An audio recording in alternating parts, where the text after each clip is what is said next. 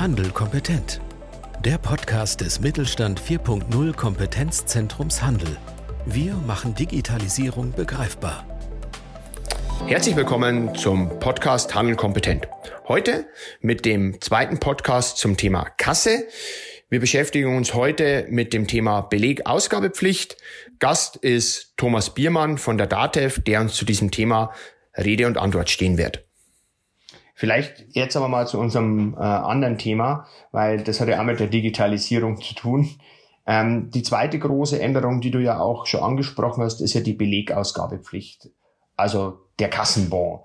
Ähm, ging ja durch die Presse, ähm, riesige äh, Papiermengen und äh, etc. Und gibt ja die ein oder andere digitale Lösung, die hier immer wieder diskutiert wird. Aber hol uns doch mal von Beginn ab. Was ist denn dann hier der Hintergrund und wie ist denn da momentan die Lage? Also die Belegausgabepflicht, die existiert seit 01.01.2020. Das heißt, wir kennen es von der, von der früheren Zeit schon, dass wir gefragt werden im Laden, möchten Sie einen Bohr, ja oder nein? Diese Frage an sich reicht nicht aus. Wir müssen einen Bohr erzeugen. Einen Bohr erzeugen heißt aber nicht unbedingt auf Papier. Das nehme ich schon mal vorneweg. Komme ich auch gleich nochmal drauf. Worum geht's bei der Sache? Warum müssen wir einen Bohr auf, äh, erzeugen? Warum müssen wir etwas nachweisen im Endeffekt? Darum geht's nämlich, den Nachweis zu erstellen. Wir gehen einfach mal in den Laden, wir kaufen was für 35,90 Euro. So, ich äh, zahle jetzt mit 40 Euro, die Kasse geht auf, ich kriege mein Wechselgeld von 4,10 Euro wieder raus und gut für mich als Kunde. Ne? Also ich habe bezahlt, ich habe meine Ware bekommen, ich habe mein Wechselgeld bekommen. Was dem einen oder anderen vielleicht jetzt nicht aufgefallen ist, ähm, ist, dass auf dem Display der Kasse, vor dem wir stehen, nie 35,90 standen. Da stand gar nichts drauf sondern es wurde einfach nur die Taste gedrückt, damit die Schublade aufgeht. Es wurde Wechselgeld entnommen, es wurde der Umsatz zwar reingelegt, aber der eigentliche Umsatz ist nie gebucht worden. Das unterstelle ich jetzt einfach mal. Das sind aber auch Sachen, die habe ich persönlich schon erlebt. Ähm, und ich möchte es einfach nur mal greifbar machen, warum die Finanzverwaltung da eben so drauf schaut. Also der Umsatz wurde nicht gebucht in der Kasse. Und genau das möchte die Finanzverwaltung natürlich. Die möchte jeden Umsatz drin haben. Und deswegen sagt sie, wir brauchen einen Nachweis, dass etwas gebucht wurde, dass etwas eingegeben wurde. Ja, und was ist im Endeffekt das Ergebnis? Genau, der Bon, ne? weil den kriegen wir raus. Damit wissen wir, jawohl, damit wurde was in die Kasse eingegeben. Dieser Umsatz ist jetzt wirklich berechnet worden. So, wir als, als Endkunde, als Kunde stehen jetzt da, wir kriegen diesen Kassenbon und sagen, ja gut, was will ich jetzt eigentlich damit in vielen Fällen? Also wenn man auch mal viele fragt, also gehen wir doch mal jetzt zum Bäcker, gehen wir mal zum Metzger, ähm, was ich jetzt so aus meinen Vorträgen und meinen Erfahrungen einfach auch sehe, dass oft der Kunde den Bohr auch gar nicht mitnimmt. Und der Händler dann natürlich sagt, naja, warum muss ich den denn dann erzeugen? Und dieses Mitnehmen ist aber so, ja, nicht bis zum Ende gedacht. Denn es steht ganz klar drin, technologieneutral. Auch hier wieder. Das heißt, wir müssen keinen Papierbohr erzeugen an der Kasse. Und da gibt's eben schicke Lösungen. Das heißt, wir haben die Möglichkeit, einen Bohr auch elektronisch zu erzeugen. Wie kann man sich das vorstellen? Da steht zum Beispiel ähm, so, so, ein Handscanner, den kennt man vielleicht ähm, von, dem, von der einen oder anderen Kasse, wo man schon mal einkaufen war, hat man vielleicht selber im Betrieb oder ein, ein kleines Display. Und dieses Display zum Beispiel erzeugt einen QR-Code. Diesen QR-Code gehe ich jetzt her mit meinem Smartphone, halte ihn an den QR-Code hin, mache ein Foto, ganz normal mit meiner Foto-App und habe plötzlich einen digitalen Kassenbohr auf meinem Smartphone. Ja, das gleiche geht mit diesem Handscanner. Da gibt es ganz unterschiedliche Arten, wie diese elektronischen Bohrs erzeugt werden vom einfachen Bohr, der dann als PDF auf meinem Smartphone ist, den ich als PDF irgendwo runterladen kann in der Cloud, wo der für drei Monate steht, bis hin zu eigenen Apps, wo ich natürlich noch ganz andere Möglichkeiten habe. Also ähm, wir haben, ihr seid ja im Kompetenzzentrum in, äh, in Regensburg auch sehr stark vertreten und ihr habt da ja zum Beispiel die eine oder andere Start-up-Lösung, die das machen. Die haben eine App, mit der ich quasi da wird was angeschlossen an der Kasse, darüber erzeuge ich diesen digitalen Bon. Ich habe jetzt diese App auf meinem Smartphone, gehe hin, mache dann ein Foto davon und habe jetzt meine Sammlung meiner ganzen Bons da drin. Also auch für mich zum Beispiel eine tolle Geschichte als Endkunde, wenn ich mir jetzt irgendwas kaufe, ich sage jetzt einfach mal Umtausch, ich sage jetzt einfach mal Garantie, ich muss nicht irgendwie den Beleg raussuchen, sondern ich habe ihn halt einfach auf meinem Handy. Und die gehen aber ja noch weiter und nutzen diese Apps für ganz andere Dinge, um äh, eben Kundenbindung zu schaffen, um Bonusprogramme einzubinden. Solche Geschichten. Also da ist halt wahnsinnig viel möglich. Das muss ich nicht machen, aber ich kann es machen. Und da gibt's echt schicke Lösungen. Und worauf ich raus will, ist einfach nicht das zu sehen, was man eben ganz viel in den Medien, in den Social Medias sieht. Hier dieses ähm, allein in einem Monat mit Papier aus der Kasse 30, 30 Mal um die Erde. Äh, solche Sachen hört man ja, sondern ich brauche nicht unbedingt Papier. Es gibt genug Lösungen und gute, richtig gute Lösungen in Deutschland, die es möglich machen, auf das Papier zu verzichten. Abschließend. Darf ich da vielleicht mal kurz einhaken? Gerne. Und zwar, ähm, also das Unternehmen, das du gerade ansprichst, Anybill, äh, Startup aus Regensburg, gibt auch noch zahlreiche andere im, im deutschen Markt. Also wir können da gerne ein paar Namen nennen, das ist überhaupt kein Problem. Gut. Ähm, jetzt aber bloß die Frage, wenn ein Händler jetzt wirklich sagt, okay, er möchte sich mal diesen digitalen Kassenbeleg oder äh, dem digitalen Bon nähern, ähm, der kann jetzt entweder auf so Startups zugehen oder haben da, sei, haben da die Kassensystemhersteller in der Regel irgendwelche Angebote oder hilft da der Steuerberater? Wie, wie macht der denn das? Also grundlegend, äh, sagen wir mal so, es kommt auf die Lösung drauf an. Mein erster Angangs äh, Zugangspunkt wäre natürlich der Kassenhersteller. Denn so eine Lösung muss ja mit der Kasse sprechen. Das heißt, die Kasse muss ja die Information bekommen, ähm, du druckst jetzt kein Papier aus oder ich druck jetzt als Kasse kein Papier aus, sondern ich gebe jetzt eine Information rüber an ein Gerät oder ich habe irgendwas. Wie gesagt, da gibt es ganz unterschiedliche Lösungen, aber spielen wir jetzt mal durch. Ich habe ein kleines Kästchen, da muss ich jetzt die Information des Kassenbuch, äh, des Kassenbors rübergeben. Gut. Das heißt, wir brauchen die Verbindung zwischen Kasse und der Lösung. Ansprechpartner, Kassenhersteller. Was das dann für eine Lösung ist, ganz unterschiedlich. Wenn ich jetzt sage, ich sehe sowas, du hattest das gerade angesprochen, wie Anybill, äh, um mal einen zu nennen. Und ich sage, finde ich eine total gute Lösung, weil da gibt es für mich als Händler ähm, Sachen, ich habe gerade äh, angesprochen, zum Beispiel dieses Bonussystem oder, oder dass ich, wenn ich das als Kunde auch möchte, mir sagen kann, lass mir mal von meinen Läden, wo ich einkaufe, in der Regel, lass mir mal der Werbung zukommen. Das kann ich alles über die App zum Beispiel machen. Ähm, dann kann ich auch zum Beispiel auf Anybill zugehen und sagen, pass auf, ich habe die und die Kasse, äh, mit der arbeitet ihr noch nicht zusammen kümmert euch mal bitte drum. Dann gehen die eben in, ähm, in das Gespräch mit dem Kassenhersteller und äh, kümmern sich darum, dass diese Schnittstelle aufgebaut wird in der Regel. Klappt in den meisten Fällen leider nicht immer, aber so ist es halt. Das sind einfach Schnittstellen, die aufgemacht werden müssen, die programmiert werden müssen. Aber für mich entweder, wenn ich sage, ich möchte grundsätzlich was, dann gehe ich über meinen Kassenhersteller und wenn ich sage, ich habe eine ganz klare Lösung, die ich favorisiere, dann würde ich auf die Lösung zugehen, also auf den Lösungsanbieter und äh, eben fragen, ob ähm, die mit meinem Kassensystem schon zusammenarbeiten können oder ob die das eben bitte angehen können.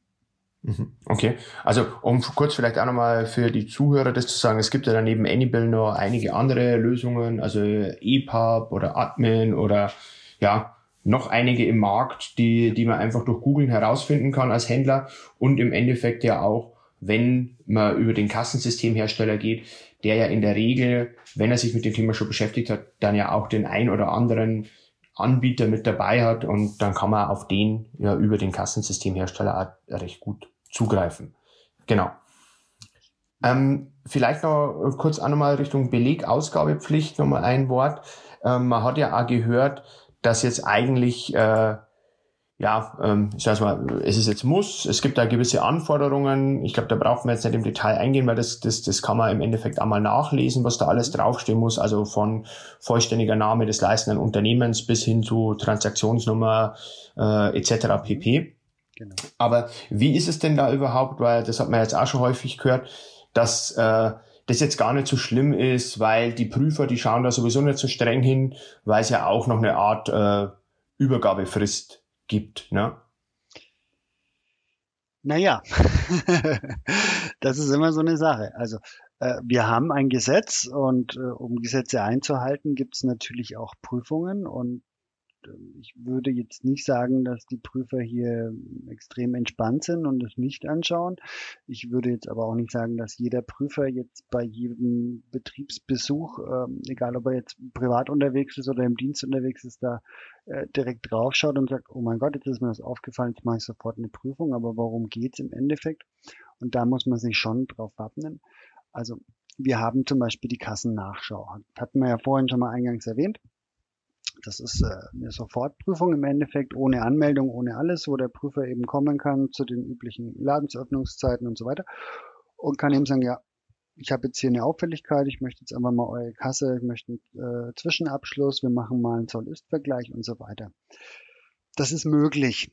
Ähm, und da gibt es auch eine klare Aussage vom Bundesfinanzminister, der eben sagt, eine Nichtausgabe eines Kassenbons ist ein Indiz dafür, dass ich eine, dass der Unternehmer eine nicht ordnungsgemäße Kassenführung hat. Ja, weil wenn er jetzt den Bon nicht ausgibt, gehe ich, wie ich es vorhin erklärt habe, vielleicht davon aus, dass der Umsatz jetzt gar nicht eingebucht wurde in die Kasse. So, jetzt kann ich natürlich sagen, wenn ich Prüfer bin, hallo, ich habe gerade gesehen, Sie haben kein Bo ausgegeben. Na, dann kann ich als Händler natürlich sagen, ja Moment, ich habe eine elektronische Lösung, ich habe das meinem Kunden gerade elektronisch angeboten. Ah, habe ich nicht mitbekommen. Ähm, wenn ich aber gar keine Lösung habe, dann wird mir natürlich gleich unterstellt, dass ich diese, diesen Umsatz nicht ordnungsgemäß verbucht habe. Das heißt, dann bin ich eigentlich schon in der Prüfung. Also das heißt im Endeffekt, wenn ich mich daran nicht halte, wenn ich es nicht mache, ähm, dann habe ich halt viel eher mal den Prüfungsansatz, als wenn der Prüfer bei mir im Laden steht und ich vielleicht auch ein Schild dort stehen habe, Sie kriegen bei uns den Bohr auf Papier oder digital, ähm, dass er sieht, okay, da wird ein Bohr erzeugt, beim, beim Kassieren, während er beobachtet, vielleicht auch sieht, oh ja, der Kunde vor mir hat jetzt hier irgendwie sein, sein Bohr auf Papier bekommen oder der hat hier über so ein Display jetzt den QR-Code bekommen, dann sage ich vielleicht, na gut, ich habe jetzt hier gar keine Auffälligkeiten, hier brauche ich jetzt gar keine Prüfung machen. Also darum geht's eben. Ne? Okay. Ähm, das heißt aber dann, wenn man das sozusagen mal zusammenfassen kann, wir müssen jetzt eigentlich mal schauen, ähm, wenn es um das ganze Thema äh, äh, Bohr geht, ähm, was, was kann meine Kasse neben dem äh, papierhaften Bohr, weil vielleicht kann sie eigentlich ja durch eine relativ schnelle Aufrüstung auch irgendwas Digitales. Was bietet da mein Kassensystemhersteller? Kann ich gegebenenfalls mit einem Startup irgendwie ja, kooperieren oder deren Dienstleistungen äh, in Kauf nehmen und dann sollte ich mich schnellstmöglich da mal ranmachen, sowas umzusetzen, weil auch wenn es momentan noch so eine ja, Übergangsphase gibt, es könnte jederzeit passieren, dass ich das sozusagen ähm, in die Pflicht genommen werde. Und was wahrscheinlich auch dazu kommt, ähm, wenn diese Übergangsphase vorbei ist, ne, bis zum 30.09.2020, mhm. ähm, dann wird wahrscheinlich da dann auch mal genauer hingeschaut. Definitiv. Also da kann ich mir nur anschließen. Wie gesagt, auch die, ähm, die Kassennachschau ist ja auch verbreitetes Mittel mittlerweile, also über alle Bundesländer hinweg. Es ist nicht so, dass es kaum oder nicht genutzt wird, sondern es ist schon da, es ist im Alltag angekommen, es wird von der Finanzverwaltung genutzt. Und ähm, es entstehen dadurch natürlich auch entsprechende Steuermehreinnahmen, die der Staat natürlich auch braucht an der Stelle und die, die auch gerechtfertigt sind. Also das sind ja Feststellungen, dass jemand nicht richtig gearbeitet, nicht richtig vereinnahmt und nicht richtig Steuern abgeführt hat. Und darum geht's eben. Und deswegen wird man da natürlich dranbleiben. Und das ist wie bei einer Betriebsprüfung. Also das bleibt und das ist ein wichtiges Instrument auch für unsere äh, wirtschaftliche Gesellschaft. Da vielleicht kurz mal, aber dann glaube ich, haben wir das Thema auch genügend gestresst. Auf dem letzten Vortrag, wo wir auch mit dabei waren, da hattest du dann nochmal kurz erwähnt, dass es da ähm, bei solchen Verstößen auch äh, Geldbußen gibt. Ich habe es jetzt leider nicht mehr im Kopf, ähm, in welchem Umfang. Du hattest da mal eine Hausnummer genannt. Mhm. Also jetzt nicht speziell auf äh, den Kassenbau, aber wenn ich eben meine äh, Kasse nicht ordnungsgemäß führe, wenn ich äh, Software in den Umlauf bringe, die mal, die es möglich macht, meine oder nutze, die meine Kasse manipulierbar macht, also veränderbar macht äh, und ähnliche Delikte, dann äh, drohen Bußgelder von 5 bis 25.000 Euro. Und ähm, das zur Info, das sind die Bußgelder. Das ist dann beim Weiten noch nicht alles. Also je nachdem, was es dann für ein Sachverhalt ist, äh, geht es dann natürlich auch noch in Schätzungen, geht es in Steuernachzahlungen und ähnliches. Also das äh, ist jetzt wie gesagt die 5.000 bis 25.000 Euro sind ähm, nur das Bußgeld. Okay, okay. Also so, so für den kleinen, mittleren Unternehmer, äh, was, was richtig weh tut mhm. und ähm, wo es sicherlich Sinn macht, hier seine Kasse auch ordentlich zu führen. Das war der zweite Teil unserer Podcast-Serie zum Thema Kasse. Im dritten Teil beschäftigen wir uns jetzt dann noch mit dem Thema Meldepflicht von Kassensystemen. Ich hoffe, es hat Ihnen gefallen und Sie sind auch beim dritten Teil wieder mit dabei. Mit Mittelstand Digital unterstützt das Bundesministerium für Wirtschaft und Energie die Digitalisierung in kleinen und mittleren Unternehmen und dem Handwerk. Weitere Informationen finden Sie auf unserer Webseite unter www.kompetenzzentrumhandel.de und auf www.mittelstand-digital.de.